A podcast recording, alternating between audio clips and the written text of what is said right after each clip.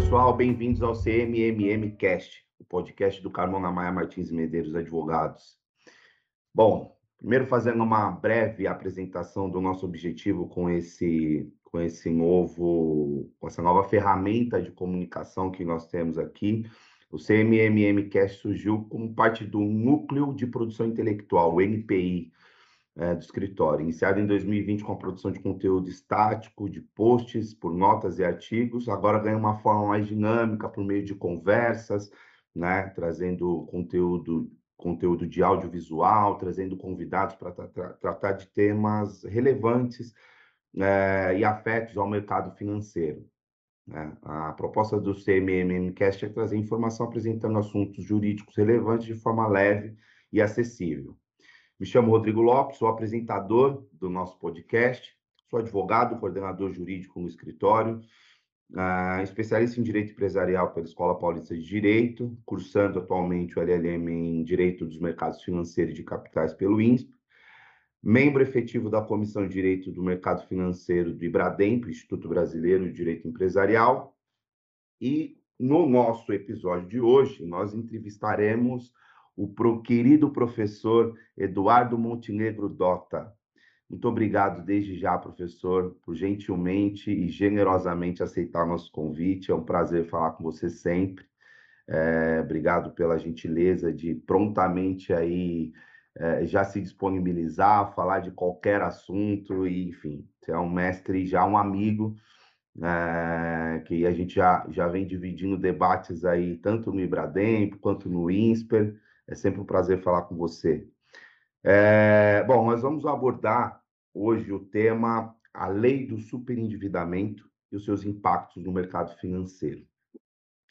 Fazendo uma breve apresentação aqui do mestre Dota, professor do INSPER, é, no curso de Direito do Mercado, é, de LLM do Mercado Financeiro e de Capitais, em curso de extensão é advogado especialista em direito empresarial pela PUC de São Paulo, é, tem o LLM em Direito do Mercado Financeiro de Capitais pelo INSPER e é mestrando em Análise Econômica do Direito pelo SEDES em parceria com a FIP. Ah, professor visitante da, da Universidade de Sangalo, na, na, na Suíça, na disciplina de Regulação do Mercado Financeiro e de Capitais. Professor da Escola de Negócios São Paulo, em cursos de pós-graduação e extensão, é consultor externo da Ambima, Associação Brasileira das Entidades dos Mercados Financeiros de Capitais, é autor do livro A Responsabilidade dos Administradores de Fundos de Investimento no Novo Código Civil, coautor do livro Aspectos da Arbitragem Institucional, 12 anos da Lei 9.307 de 96, a arbitragem e sua aplicabilidade nos contratos de adesão, uma proposta para o sistema financeiro. Coautor também do livro Direito Empresarial Brasileiro, Avanços e Retrocessos, uma homenagem aos 15 anos do INSPER Direito, e autor e coautor de obras e diversos artigos jurídicos, além de ser diretor do IBRADEMP e coordenador da Comissão de Direito do Mercado Financeiro. Cansou só de ler aqui a, a biografia do mestre. Bom, professor, é... a, gente, a gente escolheu esse tema, uh, e felizmente escolhemos esse tema, nós tratávamos de, de, como a gente falaria, do que falaríamos aí há uns 15 dias atrás, é, essa lei, a lei do superendividamento, a lei 14.181, acabou de completar um ano em julho, né? Ela foi, foi é, começou a vigência dela em 1 de julho do ano passado, e ela tinha aí alguns buracos que precisavam ser preenchidos para que fosse efetivamente colocado em prática. E agora, no dia 26 de julho, é, foi editado o decreto 11.150, que tratava de um assunto muito sensível que faltava na lei para ser colocado em prática, que era justamente a definição ali do, do mínimo existencial, né? o mínimo existencial que é, realmente é, impediu que essa lei fosse colocada em prática de uma forma clara, é, mas ainda assim já causou diversos reflexos no mercado financeiro, especialmente as instituições que operam muito com é, crédito do varejo, né? os créditos menores, os créditos é, fornecidos ao consumidor, à pessoa física. E para começar aqui essa nossa conversa, né, queria que o professor fizesse uma introdução sobre o tema, falasse um pouco sobre o objetivo dessa lei, na sua visão, para que a gente fosse batendo esse papo. Muito bom. Bom, Rodrigo, primeiro eu queria agradecer o seu convite, agradecer a Carmona Maia e advogado pela oportunidade, é um prazer, uma honra estar com vocês trocando essa ideia, um tema tão relevante, né, não somente aí, a meu ver, né, para o mercado de varejo de crédito, mas com impacto realmente para o sistema financeiro, sobre a solvência de créditos. Né? Então, agradeço aí mais uma vez essa possibilidade. Vamos, vamos para o tema. O que tem na minha visão aí, que é né, o escopo dessa lei, né, porque ela veio a lume na minha compreensão. Né? Essa lei veio justamente tratar né, aquela questão né, de, uma, de um ponto que era maltratado até ou não bem tratado, é, corretamente tratado pelo sistema jurídico brasileiro, que era a questão da insolvência civil. Né? Então, você tinha a possibilidade, você tem né, um encaminhamento hoje para a pessoa jurídica, né, para o regime recuperacional, ou até um regime familiar, a depender da situação da célula empresarial. E na pessoa física a gente não tinha, né? Então, assim, processos de cobrança, de inadimplência né, infinitos, e muitos deles sem recuperabilidade, né? Estava insistindo em bens, enfim, você não conseguia, né? Ter uma recuperação de crédito. E aí se focou o quê? Naquelas pessoas que, por estarem tão tomadas e tão endividadas no sistema financeiro, elas não têm uma capacidade de, de solvência, a menos que ela faça, né, com alguma semelhança sistema da pessoa jurídica um concurso de credores, né? Então, a, a lei veio no escopo né, justamente do quê? Tutelar a pessoa superendividada, aquela pessoa que, não raro, não tem controle das finanças próprias, né, entra numa situação, ou mesmo por né, uma, uma, triste situação financeira, não tem capacidade mesmo, precisou se endividar, né?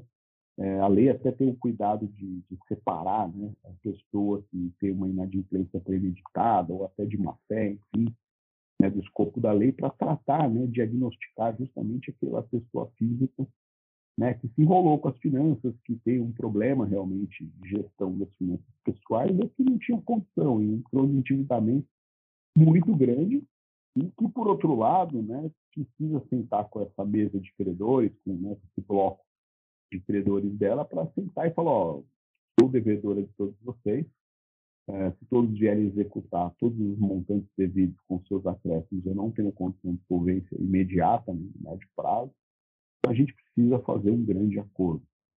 Né? Então, assim, o escopo da lei para mim foi esse, né? tornar viável a adimplência, tornar viável, né? Uh, seja para devedor sair dessa situação de prisão financeira, né? Situação praticamente irreversível, e também proporcionar para os credores, é, se, se, bem utilizada a lei, né, é, é, uma possibilidade de recebimento não daquilo que ele tinha em mente inicialmente, que era receber o principal, mais juros, encargos, mas ah, né, até pelo, pela redação da lei, em uma situação limite, receber pelo menos o principal com alguma correção, ou até entrar dentro do principal, com uma solução amigável, e falar, oh, eu prefiro receber alguma coisa do que não receber nada. Né? Então, assim, a lei acho que veio nesse, é, é, é, é nesse foco né, de atender hum, é, principalmente o lado do devedor e, de alguma forma, o lado do credor também, né, nessa situação de ter, né, mediante concurso, receber alguma coisa ao invés de ficar na vida. Né? Perfeito. Perfeito, professor. Eu tenho, eu tenho como uma, uma Bíblia que fica na mesa o tempo inteiro, você deve conhecer bem a, a Fera, Crédito Judiciário no Brasil, do Jairo Sadi. É, pô, esse livro, na verdade, assim, eu gostaria de poder produzir um trabalho acadêmico bem profundo com base nessa obra e, e complemento de várias outras, outras obras que tratam do assunto, e a partir da, do estudo desse, dessa obra, eu passei a me interessar muito pela análise econômica do direito, e eu vi que você também circula bem por esse caminho. É, e o professor Jairo Sadi, ele trata da questão de concessão de crédito e as decisões judiciais de uma forma, de uma certa forma até crítica, porque né? quando a lei não é bem, bem produzida, dá margem para interpretações que vulneram garantias importantes para o mercado financeiro, né? para deixar sustentável o fornecimento de crédito é, e para que as instituições possam operar ali de uma forma saudável, concedendo cada vez mais crédito. Na verdade, o interesse do mercado financeiro é realmente conceder o crédito a um preço justo, é, e, de certa forma, até fomentar a adimplência. Né? É, os juros ele, ele é calculado com base também no, no, na adimplência. É, e, e, aí eu acho que assim essa lei ainda não vi nenhuma posição do professor Jairo acerca dessa lei especificamente.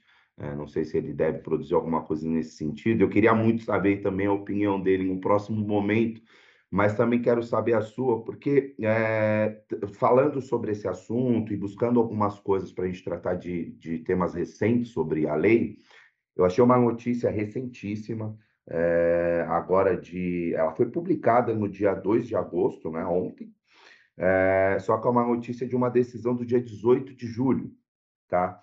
A juíza suspende débitos de quase meio milhão de reais de superendividado com credores, né?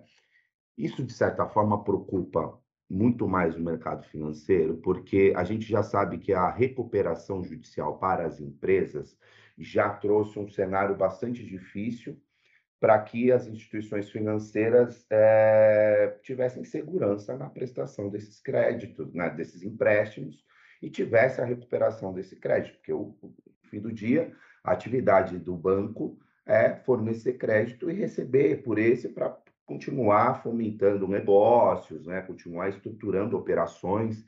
É, e para as pessoas físicas, ah, como forma de consumo, etc., o crédito seja menor, né, ter uma proporção menor, talvez não afete tanto o mercado, né? Apesar de é, também trazendo dados, é, tem uma informação importante que a inadimplência no Brasil bate um recorde de 66,6 milhões de pessoas com uh, dívidas em torno de 278 bilhões, né, informações trazidas do Serasa. Apesar da lei, um ano depois da lei, esse é o dado de maio agora desse ano. Né?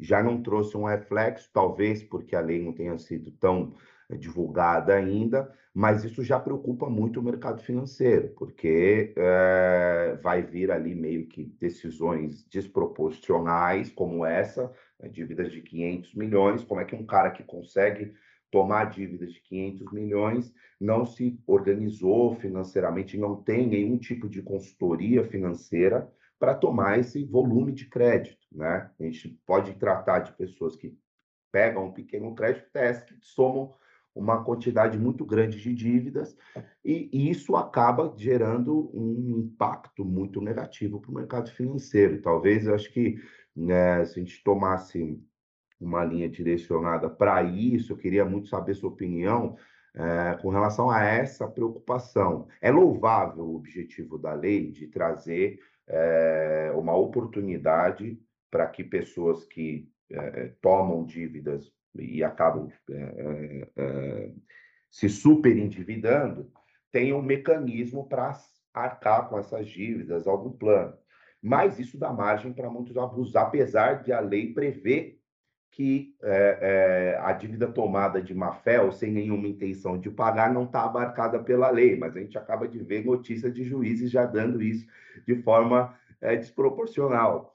Então, eu acho que é isso a preocupação, né? Uma lei feita, mal feita, gera dá margem para interpretações equivocadas e os juízes, principalmente os juízes que não gostam do mercado financeiro, que tem muito disso, dão decisões que vai gerar rompimentos aí, né? E aí isso acaba impactando negativamente o mercado, é, de uma, um aspecto econômico mesmo.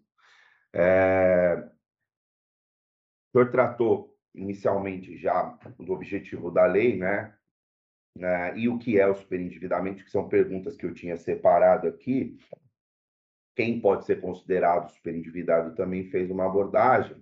E aí eu já queria passar, é, tendo feito esse comentário, para você comentar livremente, é, para na sequência a gente tratar da finalmente da definição do mínimo existencial, que também dá, vai, vai dar margem para muita discussão. Né? A gente passa especificamente para esse ponto no próximo. Não, sua ponderação, Rodrigo, é excelente. Tá? A gente tem um problema, é, infelizmente, no Brasil e em outras jurisdições também, de uma interpretação não, não adequada né, da lei, seja pelos por diversos aplicadores do direito, advogados, Ministério Público, não raro também o Poder Judiciário. A situação que você narrou, né, de 500 mil, 500 milhões aí, é uma situação totalmente teratológica, né? Como é que a pessoa de uma, né, uma uh, o crédito dessa envergadura vai salvaguardar a lei do superendividado, cujo foco é completamente diverso, né? Aquela pessoa que é, você lida aí com, sem querer antecipar a próxima pergunta, mas você lida com um mínimo existencial, né? Então, falar de 500 milhões, é completamente fora, né? Aí até se coloca em jogo a boa-fé até do postulante, né? E de, de fato, né? Sem querer criticar os juros da causa, mas deveria, a meu ver, na minha modesta opinião, que tem definido esse pedido e coloca que não é escopo, não teria aplicabilidade né, da, da tutela do superendividado para essa situação. Outra questão muito importante, né, que você falou e citando aí a obra do Jairo, de quem eu sou fã também, né, essa obra, inclusive, ele escreveu no pós-doc dele em Oxford, né, uhum. esse livro e citado aí para todo mundo que está no direito bancário, mercado financeiro, é a questão do direito custo, né? Toda lei que traz alguma forma de benefício, seja ela justificável ou não, como você bem destacou, ela é justificável no caso né, para, aquela pessoa que genuinamente é um superendividado, né, ela traz um custo. Né? Quando o Jairo né, trabalha nessa obra que você citou e você explicou super bem, é a questão da composição do custo do crédito, você vai ter o custo de inadimplência, você vai ter o custo de refinanciamento, você vai ter diversos custos né, que para salvaguardar o mal pagador, você vai ter um impacto na taxa de juros para a universalidade que toma crédito. Então, é aquela máxima, né? Para todo mal pagador existe um bom pagador que arca com o custo. Né? A gente sabe que a atividade financeira, bancária, não é benevolente, né? Ao revés, né? o Banco Central exige que ela seja onerosa e que as instituições cumpram o princípio da seletividade, que é dar crédito com responsabilidade, que ao dar crédito com responsabilidade, ela deve necessariamente embutir no custo da taxa de juros aquele, né, o que ela tem que arcar. Se a, se a instituição financeira não for sustentável, ela não cumpre né, os quesitos de Basileia, então ela leva risco, em última análise, não só para ela, mas para o sistema financeiro como um todo. Então, assim, é, uma, é um princípio basilar do sistema financeiro de que a instituição tem que ser sustentável. Dentro do sustentabilidade, é isso que a gente falou. Né? Você tem um acréscimo de custo via necessidade de refinanciamento de, de dívidas, via necessidade de dar descontos para salvaguardar a situação do superendividado, não é falar mal do superendividado ou da lei, é uma questão bastante lógica. Né? Você vai ter dentro aí da análise econômica do direito que você falou a geração de uma externalidade externalidade, né? aquela pessoa que não participou do processo de superendividamento vai ser atingida, quer queira, quer não, pelos efeitos desse procedimento. Via o quê? Via acréscimo de custo. Então, assim, a situação de inadimplência, né, como também você bem pontuou, os bancos lutam pela adimplência. Né? A gente não está aqui nem você nem eu para falar que banco é bonzinho ou que é malvado. É questão de postura de mercado.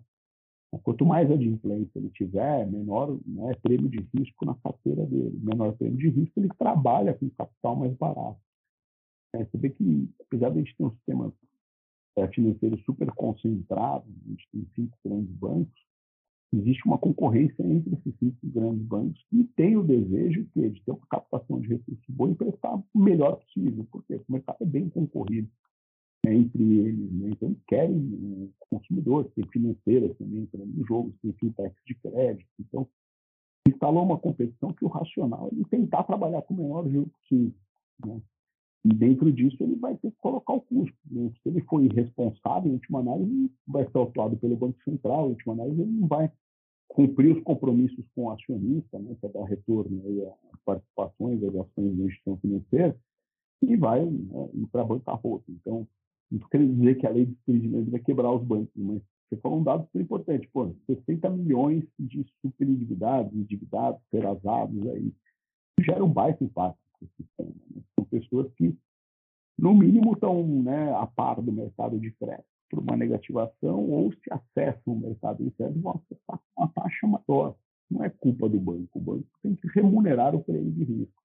É até uma obrigação regulatória né, do banco fazer isso. O banco, por mais que queira, ele não pode ser benevolente ou irresponsável. Ele tem que zelar né, pela sustentabilidade do setor. Então, a lei acaba gerando né, é, esse custo a mais para o crédito. Né? Lógico que isso não desmerece o que a gente falou no início, que é a lei de desprendimento tratar né, num, sistema crônico, numa situação crônica de devedores que não saem daquilo se não forem ajudados de fato, como é a lei de recuperação judicial.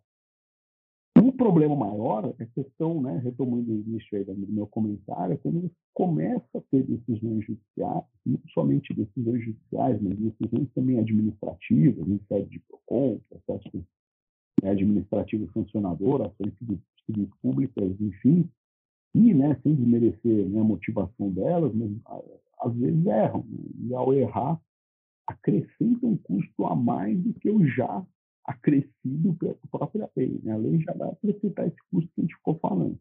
Quando você tem uma decisão desenquadrada, ou que interpreta mal a lei, que vai ter um acréscimo de, de custo novamente não esperado. Isso torna, e o Jair fala super bem, né, que é o risco judicial, o custo judicial, mais ingredientezinho na taxa de juros que já não é baixa no Brasil. Então, assim, concordo 100% com a sua colocação. A lei veio para tutelar uma situação séria, né? a gente torce e advoga, né? não somente torce, como advogamos para que ela seja bem aplicada e que isso gere anomalias no mercado, encarecendo né, o custo de acesso ao crédito. Né? O crédito é um bem comum, um bem público de primeira ordem. Né? Hoje em dia é difícil viver sem crédito, seja um cartão de crédito, é que a gente fala, ah, eu não tomo, né, eu não tomo dívida, não, não gero dívida, a gente acaba usando o crédito carteira permanente. Isso é importante, né? O crédito bem cuidado, como são nos países desenvolvidos, é um elemento essencial. As pessoas tomam crédito até com mais liberdade, né? fazer hipoteca de imóvel, enfim, com taxas menores, porque você tem um sistema mais saudável. Então, acho que essa luta tem que ser percebida sempre né, sem desmerecer os méritos da lei de endividamento, mas a boa aplicabilidade da lei é o que vai garantir que ela mesma funcione. Senão as instituições vão começar a trabalhar contra né, as instituições no, pela sistemática da lei, tem direito a uma sessão de conciliação, e falar, nesses ágios não aceito. Se vier depois né, um pedido judicial né, de parcelamento via superendividamento, a instituição vai também rebater né, com argumentos válidos, e a lei tutela que ela, que ela possa ter o contraditório, dizer, não, é impossível aceitar por causa disso.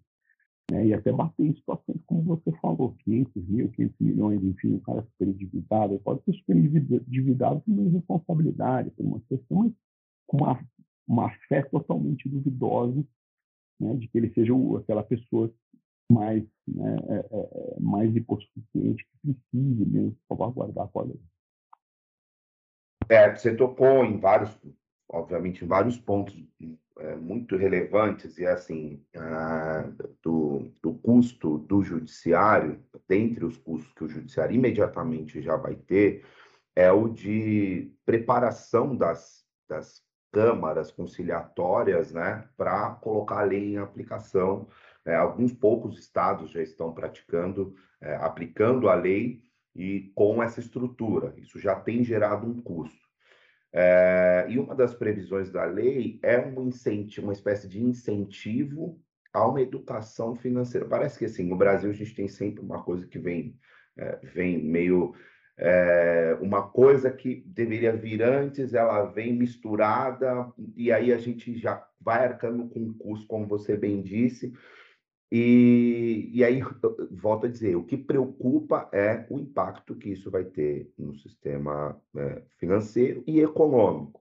Né? Nós, é, o objetivo da lei é colocar consumidores de volta na rota de consumo, né? ou seja, é, é baixar eventuais anotações de inadimplência, né? ele tem um acordo que pode se estender por cinco anos e voltar a tomar crédito, né? não vai ter nenhuma anotação que impeça que ele tome esse crédito.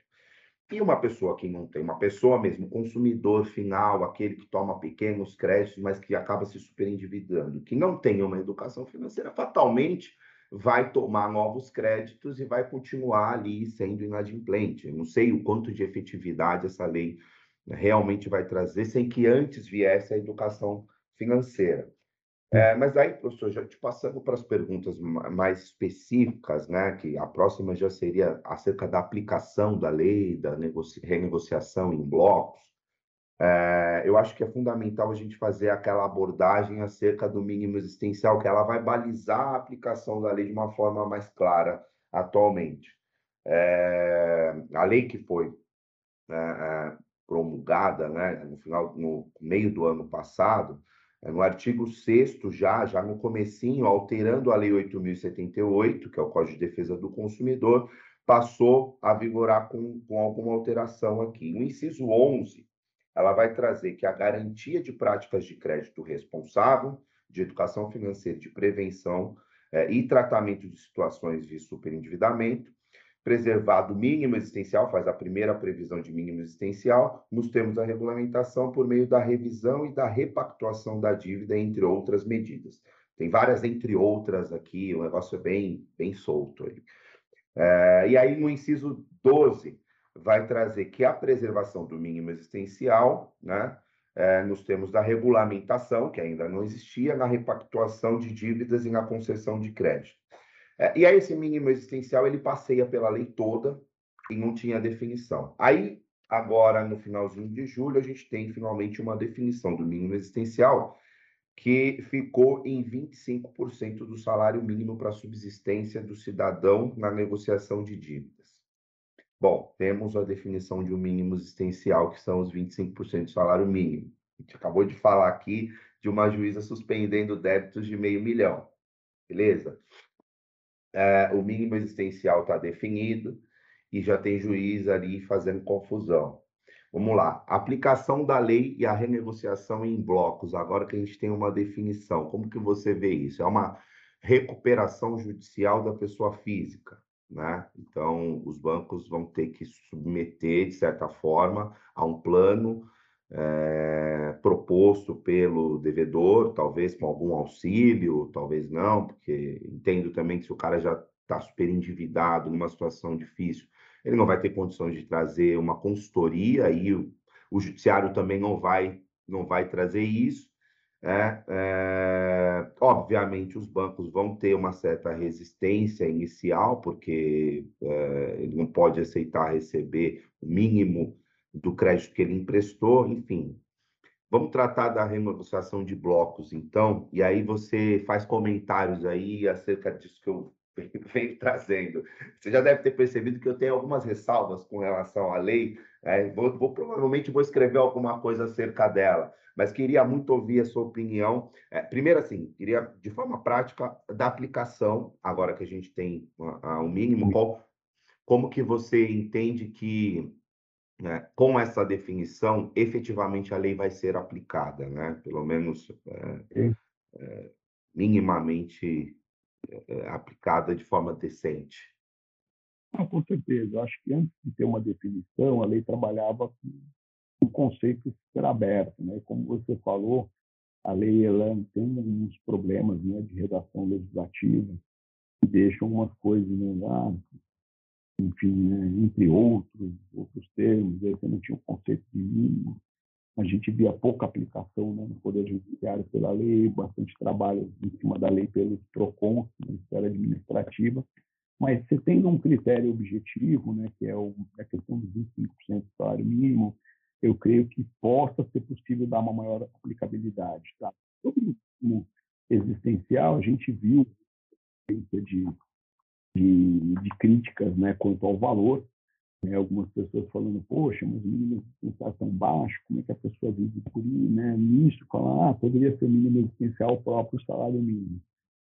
Sobre essas críticas, né, também enxergo aí, a, é, enfim, a, a, tarefa difícil né, de quem tem que conceituar o que é o mínimo existencial. Né? Eu acho que você colocar o mínimo existencial no salário mínimo, considerando que as pessoas né, superendividadas geralmente não têm uma renda muito superior ao salário mínimo, né, foco da lei seria, lá, situações quase que de penúria né, financeira, você colocar um valor muito alto, você não geraria né, uma, um escape de renda, um excesso de renda que poderia ser direcionado para esses pagamentos. Então, assim, né, não estou defendendo o valor, enfim, mas você tem um valor.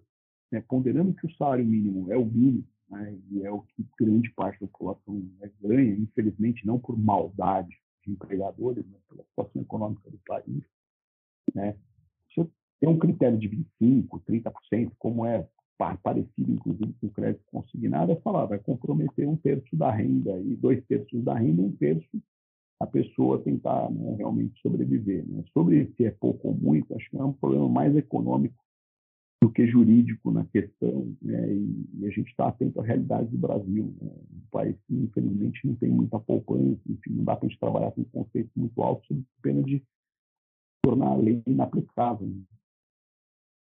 É, é, é, é, sobre negociação em bloco, né, muito, muito parecido com o que você disse, eu acho que a lei tem que ser né, a aplicação da lei, a lei está aí, enfim, né, é, tem algumas impropriedades, eu concordo, mas a aplicação dela tem que ser bem realista. Né? Então, a gente vê parte da lei, por exemplo, falando, ah, poderá ser convocado um administrador. Né? Então, assim, primeiro, né, quem custear esse administrador? Você vai impor para os credores? Bom, o credor já tem o sacrifício de dar desconto, é, geralmente, custeador judicial, quando você fala de um RJ, não estamos recuperando, né? a pessoa está buscando ali, vira custo né, da, da, própria recuperação. Então, assim, ponderando também o número né, de processos que pode existir de superendividamento, quantos administradores, né, como é que vai ser gerenciado. Então, acho que deveria primar pela, né, pela, pela realidade, né, ser bem realista nesse processo e tentar ir pela simplicidade. Né? Então, assim, é verificar a capacidade de renda, colocar para credores, que também foi um deságio tão absurdo. O credor tem o direito também de, de, de rebater, não assim, ah, é o que tem, então você vai aceitar dessa forma.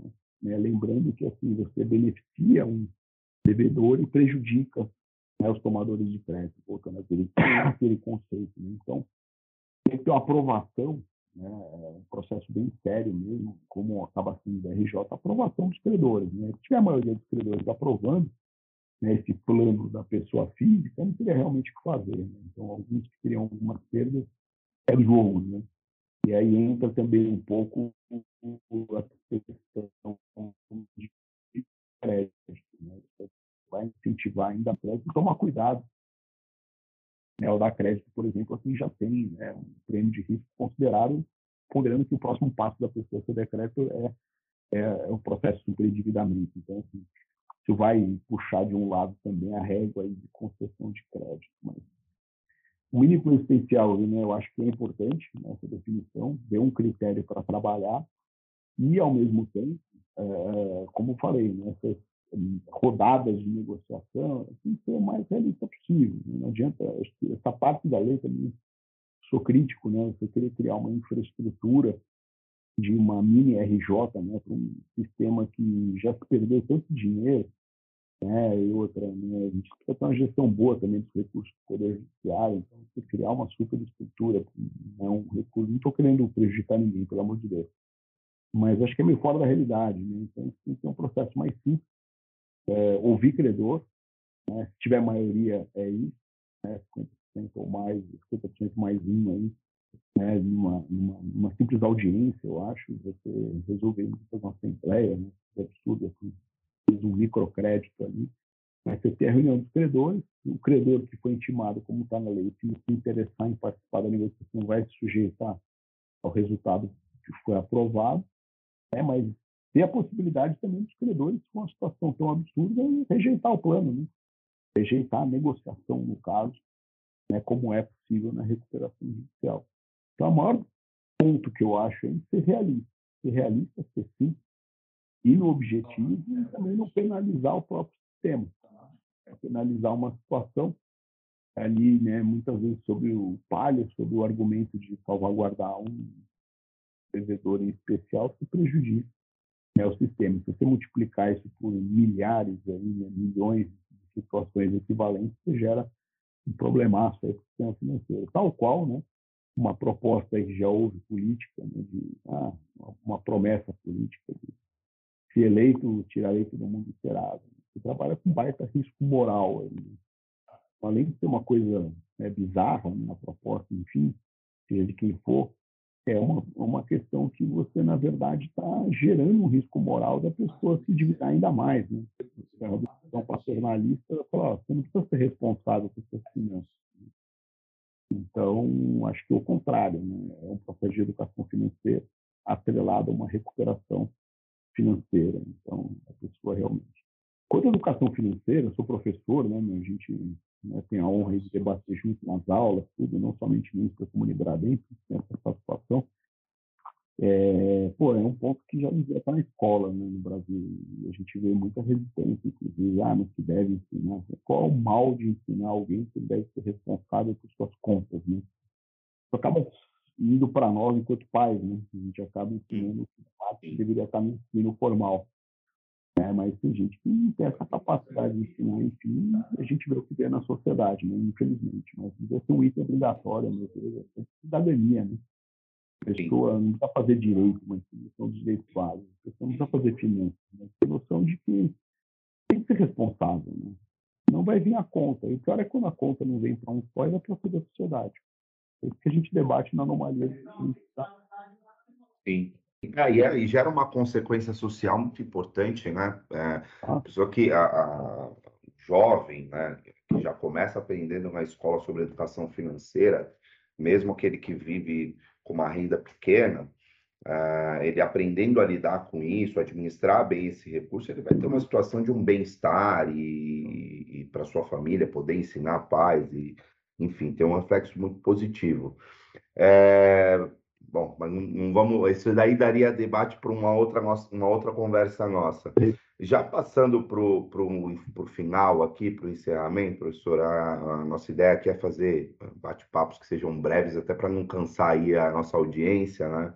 É, você comentou sobre é, é, a forma de proposta né, de pagamento e, é, e é o que me parece, os juízes têm muito poder pela lei ser tão aberta e, e não, tem tanta especificidade, é, que os credores que eventualmente não aceitem as condições propostas, eles têm a oportunidade até de apresentar alternativas, mas caso definitivamente eles não aceitem, eles acabam sendo compulsoriamente é, obrigados a atender ali é, ao que o juiz vai decidir de plano de pagamento. Né? Isso é uma preocupação. E aí o que parece que sobra para as instituições financeiras é uma análise de, é, da forma como esse crédito foi tomado. Né? Se foi de fato de boa fé, se de fato o cara tomou crédito sem nenhuma intenção de pagar, né? parece que vai ser o único meio de defesa para que o sistema financeiro mantenha algum equilíbrio aí na concessão desse crédito. Né? Bom, professor, acho que assim, nosso papo atendeu muito bem. É, eu, eu coloquei aqui uma ordem de assuntos que a gente falou sobre todos aqui de uma forma super descontraída e aberta, né? É, queria passar já para o encerramento, é, te agradecendo novamente aí pela sua generosidade, por atender o nosso pedido de forma tão imediata e, pô, se eu puder, é, quero falar com você outras vezes sobre outros, outros tantos assuntos relevantes aí, né, do mercado financeiro, que é uma coisa que a gente gosta de tratar, né? É sempre, é, sempre um, um privilégio aprender com você. Então, queria te agradecer mais uma vez e passar a palavra aí para as suas considerações finais. Fique à vontade, professor. Bom, imagina, eu que agradeço, né? uma satisfação bater papo aí com você, né? trocar ideias pessoal do escritório também. Né? Eu acho que parabenizar essa iniciativa de vocês, né, que mais escritórios façam isso. Vou até inaugurar aqui no meu algo parecido, curtir ou copiar. E eu acho que é construtivo, né? trocar ideia, um tema como superendividamento, ainda que às vezes não esteja tanto no nosso dia a dia, né? A gente acaba trabalhando em questões corporativas de vez em quando, né, com varejo, mas é que é super importante. Né? Você falou que 60 e tantos milhões de pessoas né, que estão nessa situação, isso impacta em toda a economia tem como você isolar e se esquecer, né? Ah, uma borracha, não existe. Existe, é relevante, é muito dinheiro e é dinheiro que não está circulando, né? Então, que a gente roga aqui, torce, advoga, trabalha para isso. Né? A lei seja bem aplicada. Né? Tem as tantas anomalias que a gente discutiu que, infelizmente, acontecem. Né? Que podem levar, né? A consideração final foi ótima, falou, pô, o juiz pode obrigar. Né? Gente sabe que isso gera, depois, no definitivo, incentivo para a pessoa judicializar aquilo, sabendo que o juiz pode obrigar.